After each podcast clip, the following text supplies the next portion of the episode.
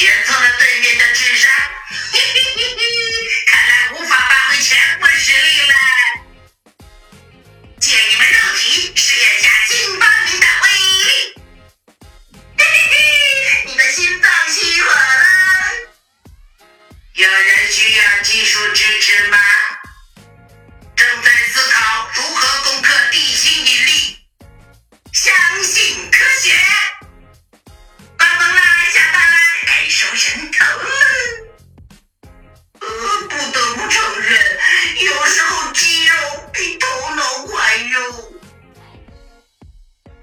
王者荣耀英雄故事鲁班七号，只有一个词汇，拥有荣幸冠名于鲁班大师的大名之前，天才，天才，天才，天天天天天才。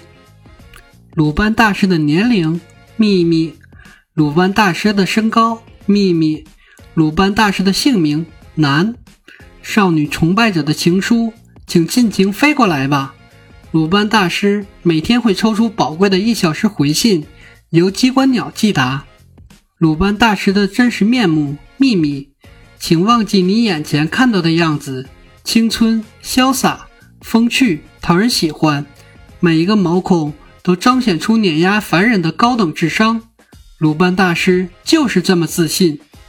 针对崇拜者的重要说明，发际线也是很低的。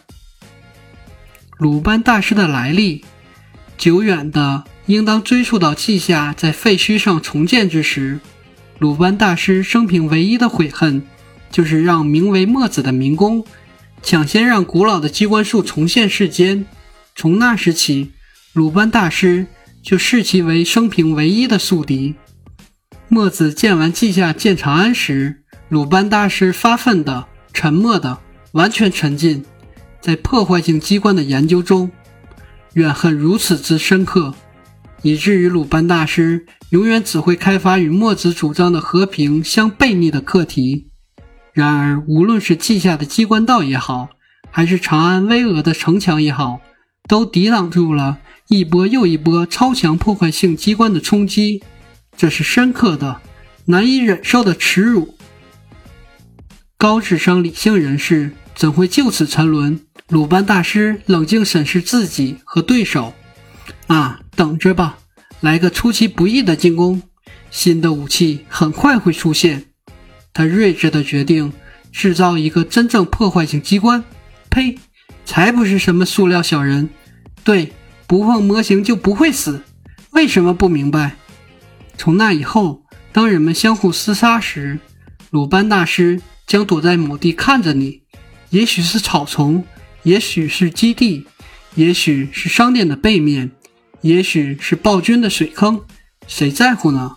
总之，他默默数下一二三，按下遥控器。于是，战场上的鲁班七号，极致的强大嘴炮，哦不，沙嘴炮，立刻将挡在前面的任何物体轰飞。是的，这才是鲁班大师和他的天才机关造物鲁班七号真正的面目。借你们的肉体体验下新发明的威力。